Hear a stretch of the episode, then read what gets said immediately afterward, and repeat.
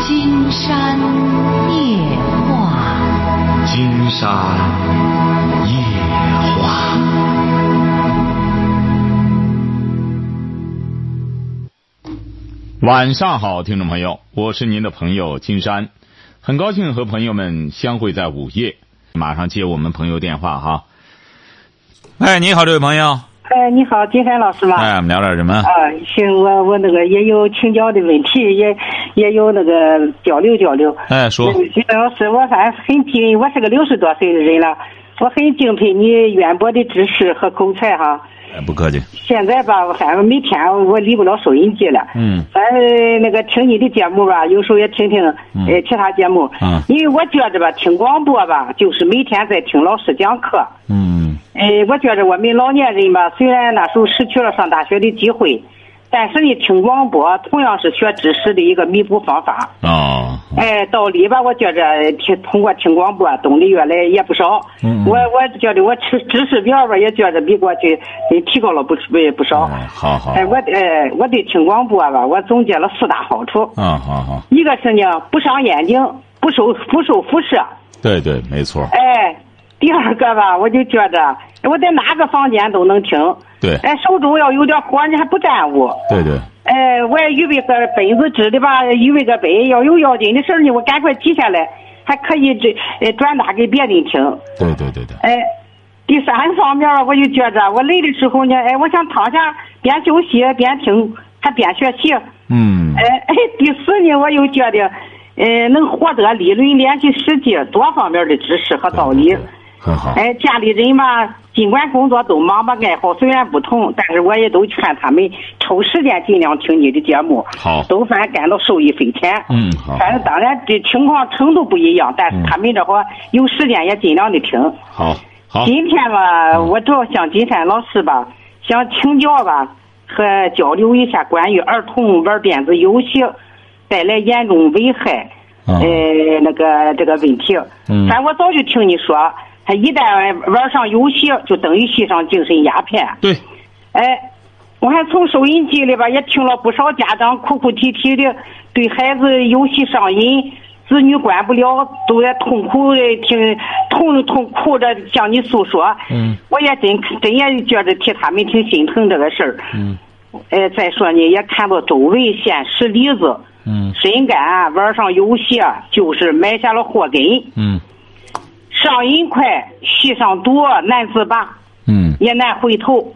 对，我再就说说我自己家里的亲身体会吧。嗯呃，我一个儿子，一个女儿，嗯他反正各有一个小孩儿，呃，分别一个十一岁，一个九岁，反正一个上三年级，一个上五年级。嗯，在这个三年以前啊，我就发现，在两个孩子身上，轻重不同的都有想玩游戏这个倾向。嗯我就觉着，啊我光靠见了面儿，他毕竟是不天天在我身边儿，嗯我觉着光见了面儿说话他不管用。嗯我就决定啊，采取措施来加强教育。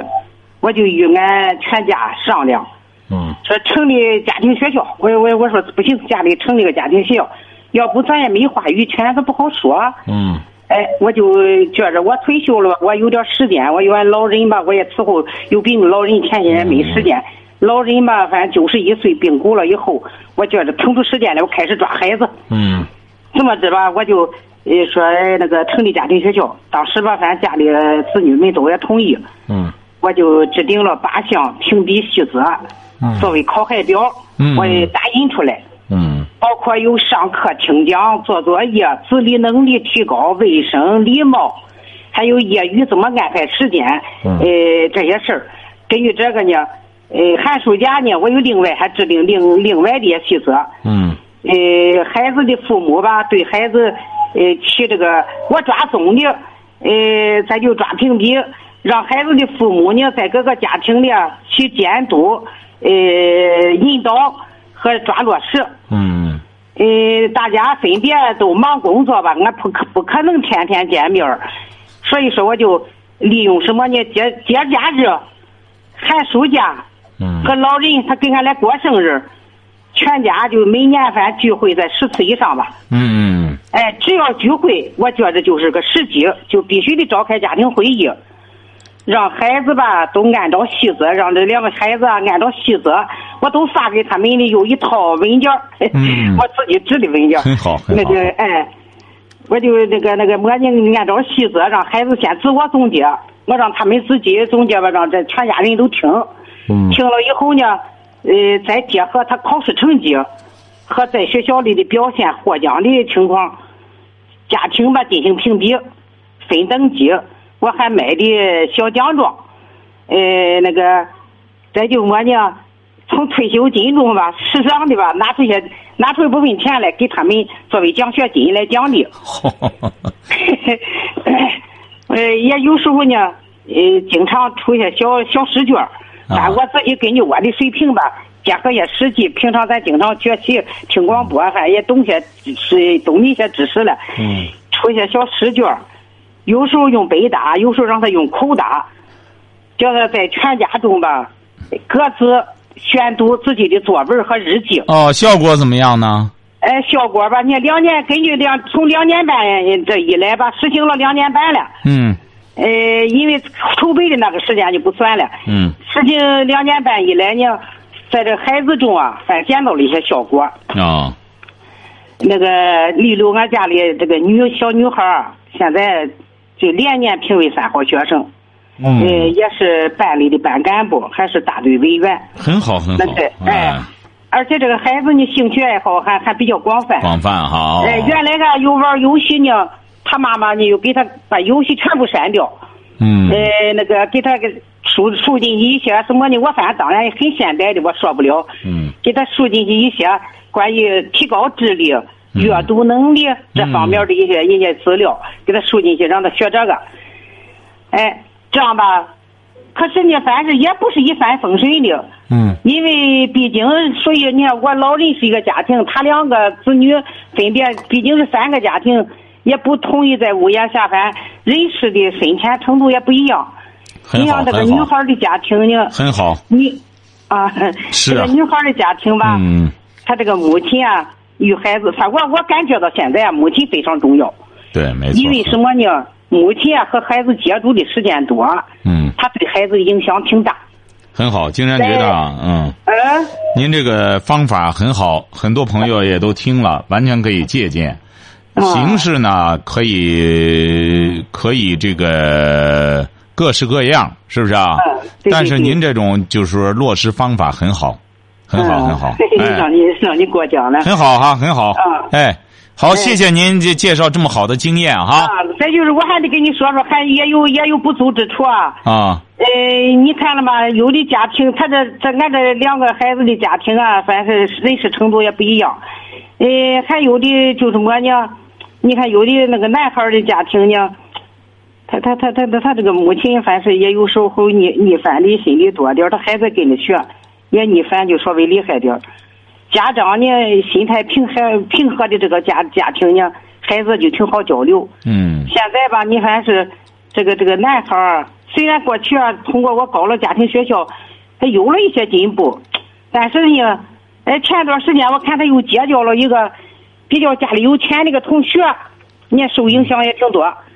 那个、那个、那个什么人，那个家里，他家里生活本身也不错，但是呢，人家那个家里做生意，哎，有些钱，哎，两个两个孩子交往越深了呢，还双方家长就形成了么呢，互相给孩子都买台东西了，你给我买衣裳，我给你买玩具，互相送。我发现以后你挺着急，我说你千万不能这样，我说你和同学可不能光比穿比玩儿我说你俩一块儿得下个决心，看以后啊谁能学习进步快。哎，一块儿能考上重点学校，这样才让人佩服。我给他举，我听着人家人家那个那个都介绍，人家有一个学校的六个高中生在同一个宿舍里一块儿保送到浙江大学的，都成为学霸的这个例子，我也讲给他听。嗯这个小女孩儿呢，人家听了以后啊就就觉得劲头更足了。这个小男孩儿呢，我看着他最近啊接触上那个孩子以后啊，再加上他家里最近呢又给他买了个 iPad，哎呦，急的我。我说我说你电脑好歹的不大玩了，又买上 iPad 了，我再反反对也没挡住。这比电脑还诱惑人嘞，成那个移动电脑电视了。现在是走亲访友的时候都得带着。多大了？我您这个这是这是您那个孙子啊？哎，对了，多大了？十一了。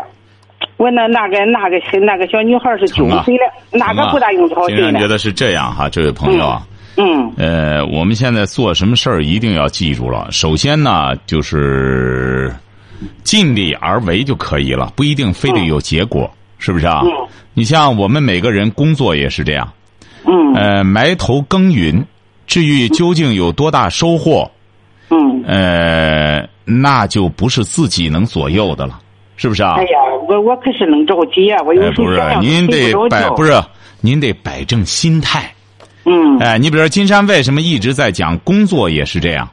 嗯呃，我们一定要记住了，现在年轻朋友也是这样。为什么年轻朋友现在有很多烦恼呢？金山发现就是嗯总是要把付出和得到一定要划等号，嗯这实际上是一个误区。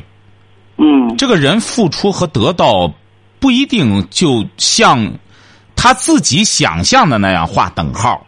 嗯哎、因为一种付出和得到的这个平等啊，不像我们想象的那么简单的一种利益关系。嗯所以说，金山也觉得我们特别是很多过来的人，嗯更不要把一种付出啊，就是觉得您孩子也是这样，你已经尽力而为了，家庭学校哎呀你搞得也我觉挺我好。付出吧是次要的，关键我害怕这孩子越来越没出息了，就麻烦了，我就担心这个事儿啊。你说我，他我想就是着哎您，听着哈，这位朋友啊，嗯您担心嗯这个事情它依然要发生，嗯晓得吧？就是你已经尽力了，嗯你左右不了的它的发生，嗯，那他你担心也是没有任何意义，嗯是不是啊？你比如说这个事儿，你已经去努力了，它发生了，你就应该非常坦然，我努力过。嗯你看这个事儿，我知道要发生，嗯但是你要记住了，这个十一岁的小男孩儿，嗯在他身上左右的力量，如果要是一百分的话，你恐怕连三十分都起不到，嗯晓得吧？嗯他还有他父母呢，对呀、哎，但是你已经尽到努力了，嗯，事就在人为嘛。他做到了之后，他能不能达到那个效果，这又嗯是另外一个问题了，对呀、是不是啊？就是他哎干着急呗的。哎，你就没有必要那样去做了，啊，好不你好反？正是原来呀、都起了一部分作用了，我觉得嗯最近有有一点退步。很好我我很，您介绍这经验很好哈。咱很多朋友嗯、我我还呀，想着，哎，我还想着给给提个建议。我我想那个么呢？我觉着也不知道通过哪个渠道，我寻思要建议政府和宣教部门吧，最好组织个宣讲团进进学校，用那个现实例子，甚至放一些因为玩游戏断送生命、断送前程的。哎呀，这这位样的朋友啊片，子这位朋友，给您这学生想家法长一起不是啊看看。？您听着啊，这位女士，金山不知道您原先是做什么的？呃，我原先反是呃做过政工工作， 那个不是不是，金山觉得啊，您嗯您想的真是很好。说白了，您说的这嗯个，但是说白了，问题怎么着呢？这位朋友，你也做过正工工作哈，嗯，这个事儿咱说了不算，您说是不是啊？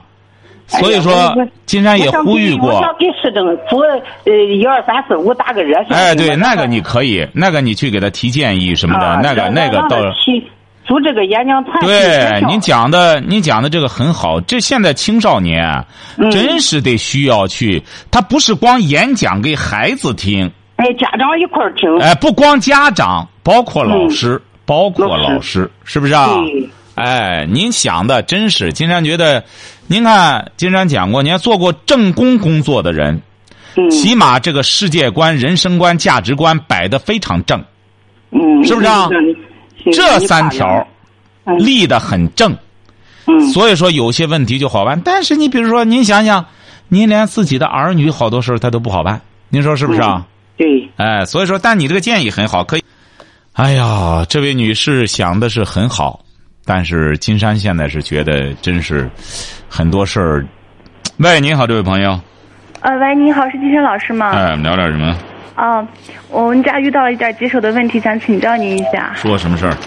嗯，就是我有一个，呃，堂叔伯姐姐，她去那个前年十一月份呢，给我爸和我妈办了一张银行的代记卡，那个结果那个卡呢是他拿着了，他说他先用着，这个我爸和我妈呢就让让他先用着了，结果就是那个卡可以透支一万块钱，就在去年的三月份呢，银行人家就是给打来电话说要要债，就是说你个已经欠款不知道多少钱了，但是。再去找我那个表姐、那个唐叔白姐姐呢，她已经消失不见了，就找不到人了。欠多少钱究竟是？嗯，到现在，因为他是有利息的，到现在已经，我爸和我妈两个人那个卡，嗯、已经是有九万块钱了。九万了，嗯那我那个现在利息可可可高了，很快就干什么了？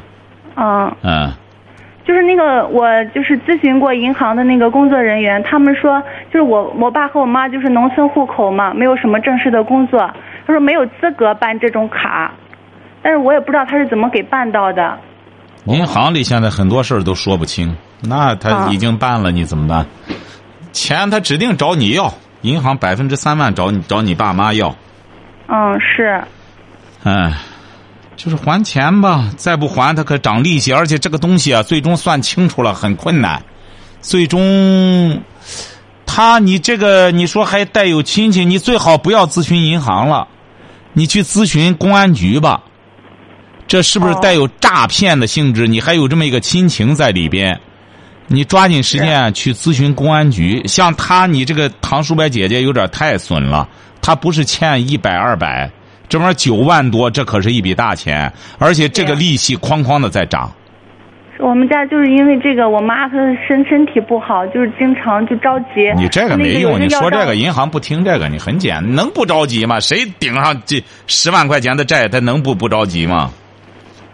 对，你说赶快现在找就只能是找公安局了嘛？再不找公安局你就大了，这事儿还只能找公安局呢。找公安局问问这个事儿，你这个这个怎么办？他能不能算诈骗？你这个事儿，你赶快得把他弄回来啊！他这不就是诈骗吗？他把名字叫你找不着他了，这个这利息可涨啊！那银行你你欠干什么了？银行他能拘你啊？他找人来啊、哦，哎，你抓紧时间找公安局。你真是这个关系的话，或者是当初的时候他给你爸妈什么好处了，你这些事儿你都得搞清楚了。你别他当初再弄点没有仨瓜什俩。么好处，就是因为就是关系也挺好的，没想到他会办这事儿。还没想到呢，这事儿你怎么能想不到呢？他办这卡之后，他去办了卡，他拿走，你人家公安局会问你的，你这点常识都没有。啊他办完了，他拿走，你怎么允许呢？这再干什么？你他拿走卡，你别的不懂，他给你办的银行卡，他拿走算咋回事儿？是这个理儿吧？你是啊讲不是清楚的。因为我但我不在家，我爸和我妈都不懂这些事儿，就让他给办了，就哎，你抓紧时间先咨询公安局吧，看能不能算诈骗，好吧？啊、好的，嗯好谢嘞谢您哈。好，再见。哎呦，这事儿真是这么大了，这这还这还是。喂，你好，哎，你好，金山老师啊。啊，我们聊点什么？呃，那个我吧，我是一个就是服装厂的一个女工，呃嗯，在那个厂里干了都十几年了，嗯呃，也搬了好几次家了。这一次吧，她忽然又要搬家，搬家呢，我们厂里很多人。二零一二年，她就不给我们就是签合同了。她现在吧，她要搬家以后吧，她也不给我们说，就是反正我们就是通过各种渠道吧，就是打听到她要搬家。现在问老板吧，他也不说。我们就害怕他搬了家以后吧，不让我们也过去。反正你看，我们都在市里，嗯、孩子也都上学，都有家，都有什么的。我们就想，你们都想去干，你们还都想去干，呃，也想去啊，想去吧。他，嗯，他搬一次家吧，范围就缩小了。缩小以后，他可能用不了这么多人了，反正是。他就是现在想裁人，他他现在他也不说，你知道吧？不是？金山觉得奇怪了，现在很多厂子都缺人，怎么像你们这搬家都上赶着干的，怎么这个厂子会？你这不是他他他吧，他现在反正是你看，他是跟日我们是就是做了那种内衣吧，往日日本出口的。他不现在是这个您在这个方里一个月他是什么待遇啊？究竟是？就是一个月两千来块钱给交着五险，他现在就是供不起了这些人。哦，他他就说光交着五险，我们这些人他就交不起了，他就说。啊，您什么意思呢？给金山打电话？我就想问问啊，你说我们跟他咱十来个年了吧？呃，我们要是他要是这么搬家，我们能得到一些补偿吧？你得和他协商啊。跟他你比如说，说我们现在就都问他，他不说呀，他不说搬家呢。再就是您那个合同上当时是怎么签的很重要。你们当初我的，你多几年一一一一续合同两年一续，我们已经早就过期了，他不给签了。啊？他不签了，你这个事儿哎恐怕挺难。人家不签了之后，厂子恐怕有这个权利吧？你说他不能说，呃，他当然他不能无缘无故的，他可能会有理由。你这个事儿啊，经常觉得你这样，啊，你们啊去劳动仲裁部门去问一下。是啊，你说我们在这个单位干了十多年了，他现在这不是，你得问这个合同的事儿。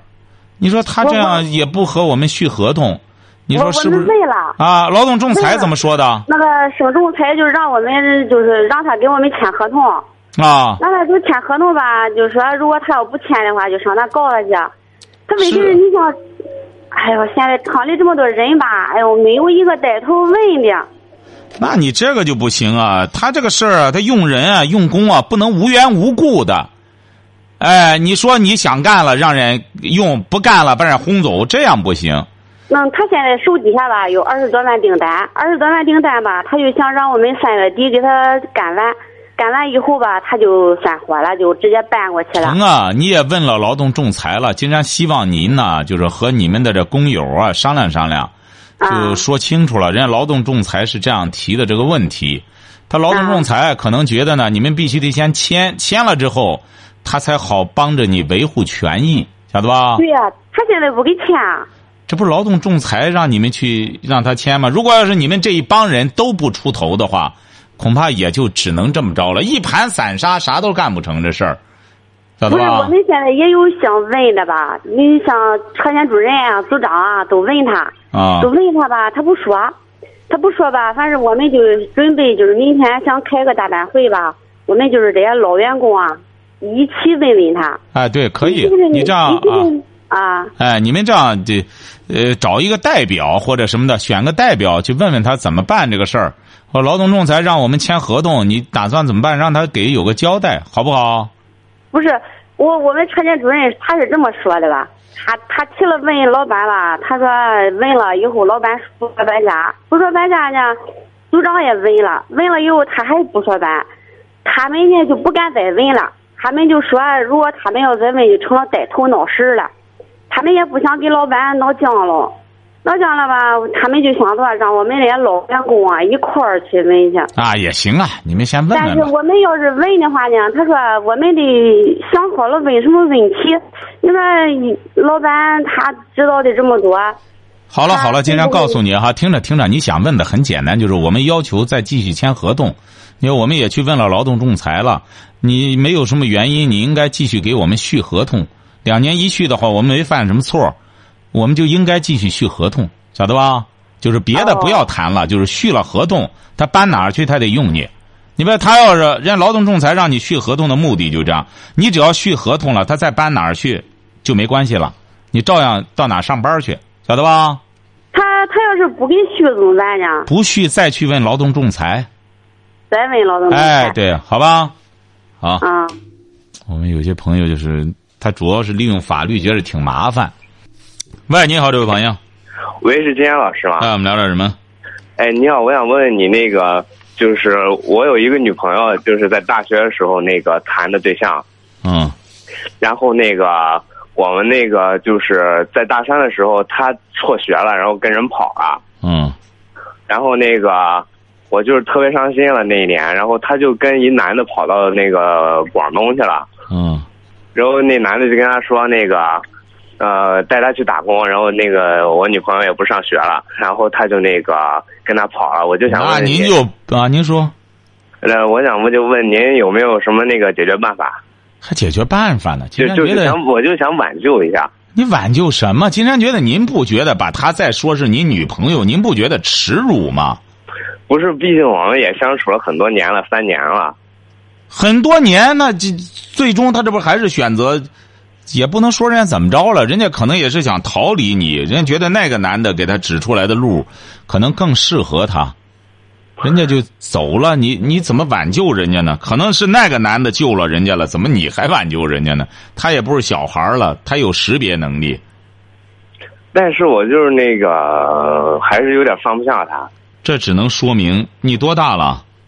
我今年二十五了，金山直言不讳的说，这位小伙儿哈，只能说明您没出息。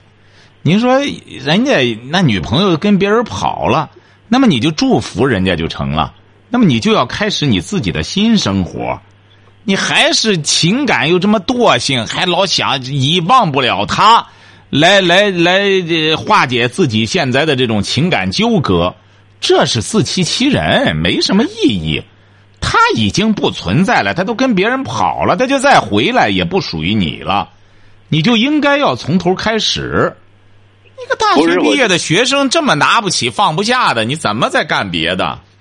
我就我就觉得吧，这男的不如我，你知道吧，金山老师。啊那只你只能是错觉，那不是或者这说男的你更这男加的感觉到一种悲哀。你看人不如我，但是我女朋友选择人家，你不会说人家是骗子吧？呃，这个我不知道，他把我女朋友应该是不知道他把她怎么着了。他能怎么着他？他无非和他在一起就是呃玩儿吧，他能干嘛呀？他能怎么着他？你女朋友和他在一块儿挺舒坦吧？还能什么不，他领着我女朋友去南方打工了。啊？打他工有什么不对那啊、男的没上过大学，我们俩可都是考上大学的。那更加说明您的悲哀了。你看，只能说明您这个女朋友呢，这个水准呢也就这样了。她对读书呢也不感兴趣，可能不，我们人家经常听您节目，金山老师，真的，我们听了快五年了。哎呀，你听了快五年，只能说明你没听到精髓呀、你比如说，你要真听的话，金山觉得也不现实。真听的话，他那时候要走的时候，你给金山打电话不就行吗？那就那时候，我因为就是因为太那个什么了，就实在没想到啊，你知道吧，金山老那师，你还是没说实话。你要真听的话，他不至于这样真听，真是天天都听，你知道吗，金山老啊、师？那只能只能说明那个男孩儿，就是说你这女朋友更中意他，或者他接受了他的价值观。金山给你举个例子吧，这位同学哈。嗯金山也曾遇到过一些女孩儿哈，遇到一些女孩儿也是读过大学，嗯哎，很有意思。你别人家一个就是现在所谓的一说就是土豪了哈，嗯也就是上个初中，嗯这女孩子就甘愿的投怀送抱，和她嗯男友就掰了，就和您这样的同学都掰了，而去接受谁的价值观呢？接受人家那位土豪的价值观。不，不关键是那个男的没钱啊。你看他，关键你老认为是钱，人家土豪也不给那女孩子钱。你以为土豪和女孩子睡觉给他钱呀？那当然了，女孩子不就图他钱吗？那所以说你这个观念不行，你这个观念就太落伍。那金山老师，您觉得这女孩跟这这种土豪啊在一块儿是图他什么呢？图他很简单，图他的理念，他觉得他说的对。当然，你说人家吃喝玩乐是有，但是他觉得他说的对。土豪和他们在一块儿，首先要否定他的价值观，说你上学有什么用？你看我初中毕业，你得实干，你得在生活中干什么？现在多少大学毕业生都失业，你看都得给我打工。那么女孩子马上就被击垮了。那一看，的确是，你看我们学这个有什么用呢？哎，你跟我干吧。一开始都是跟着土豪干，说是干，干来干去，干上了。所以说，他都是一开始用价值观来进。你说哪个女孩子，你不要太小瞧一和女。你说上来拿钱买人家，人家又不是买，人家又不是呃卖淫的。很多女孩子也是一开始都是受到土豪的一种价值观的吸引，然后开始干，慢慢的就感觉到这个男人很有魅力，觉得哎呦，的确人家干。最终土豪也是让他自己干。金山就记得有一个也是一个土豪娶了一个小姑娘之后，那小姑娘还是学艺术的，真是长得很漂亮。嗯嫁给他之后，他以为在家当阔太太呢，因为这个人土豪家里就是干一些那种就是而且小小商品什么的，就干这个起家的。结了婚之后就让他干这个去，他觉得我能干这个，我大学生呃还是个研究生呢，研究生你不干干嘛？你嫁到这个家里来了，你吃喝在这个家里，你凭什么不能干？她老公都说了，我就靠这个发的财。后来那女孩子也就这么着嘛，也继续干嘛。所以说，你不能认为人家这些人就是靠什么？你说的很对呀、那个男孩子也没有钱，那么你和这个女孩儿已经谈了好几年了，而且一直到现在你都留恋她，足以说明这个女孩儿也也不差。那么她最终接受那个男孩儿，那这个你还得不出解释来吗？指定是那个男孩儿谈的一切更能吸引她，甚至可以让她放弃学业。有对很多人，你这个男的不就是要认经常为给她他没做一上些过大吃学，什么他之智类商的差。有些人他他没上过大学，他他智商很高，他嗯干事儿能力、做事能力很强，他在做事的过程中可以岗位成才，晓得吧？嗯，哎，所以说你还是重新开始吧，好不好？那金阳老师，你就觉得没有任何那个挽回的办法了吗？干 什就么呢？我现在我现在还能那个联系得着这个女女孩儿？那要不然你现在就联系他，现在就给他打电话，你给他说说，你说我希望你再回来，咱俩重新开始。我不我不介意你和谁怎么出去干什么的，看他怎么说，成吗？不是，就是一种那个，就是不是这种直白的方法。金阳老师，你有吗？不是，就很简单。你说我现在找了一个挺好的工作，咱们俩一块儿去创业怎么样？你看他他接受你的吗？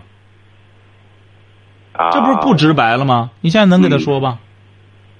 嗯，那太晚了吧？现在是啊，他也睡觉了，所以说你可以白天给他讲，就委婉一点说，我觉得我觉得我现在这个事儿挺好，是这个专业适合咱这专业，咱俩一块儿做就成。我已经找到投资的人了，咱俩一块儿做，你看他接受你的吗？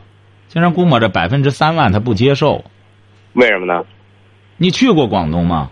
没有，啊哎，你也没去过那边，你也没去过广州不是这男的领她去东莞啊，就说她去上夜班儿。啊？对啊，东莞，那说明这个女孩确实很优秀，那么她就是一个实干的人。你现在在做什么呢？我现在在家待着，没找着工作。 啊，那他指定他回来和你干嘛？啊在家待着嘛。所以说，您还是多向他学习吧。金山觉得他百分之三万不会回来，像您现在自个儿还没犯辙呢，那跟你回来干嘛？你知道到东莞之后，到广东之后，他们就诚信的就是一种创业精神。你还是好好反思一下吧。喂，你好，这位朋友，呃，金山老师哈，哎，我们聊点什么？哎呀，我后面把电话打进来了。说吧，说吧。 嗯，我想跟你聊聊关于这个男的这人问题哈。我对象啊哈，他这个脾气吧挺暴躁， 您对象是什么文化？你老公嗯，俺老公呢是初中吧，啊，他是干嘛的？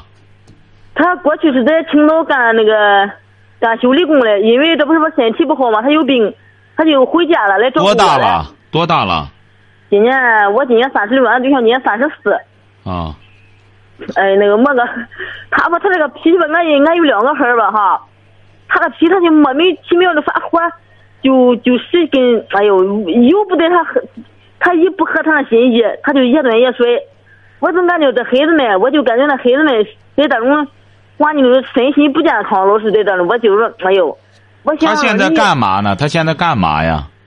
他现在吧，他现在也挺就，嗯，城下里养猪嘞。我我他我他暂时还出不去，我不是我有病，啊我给段时间我要去上医院去查病去。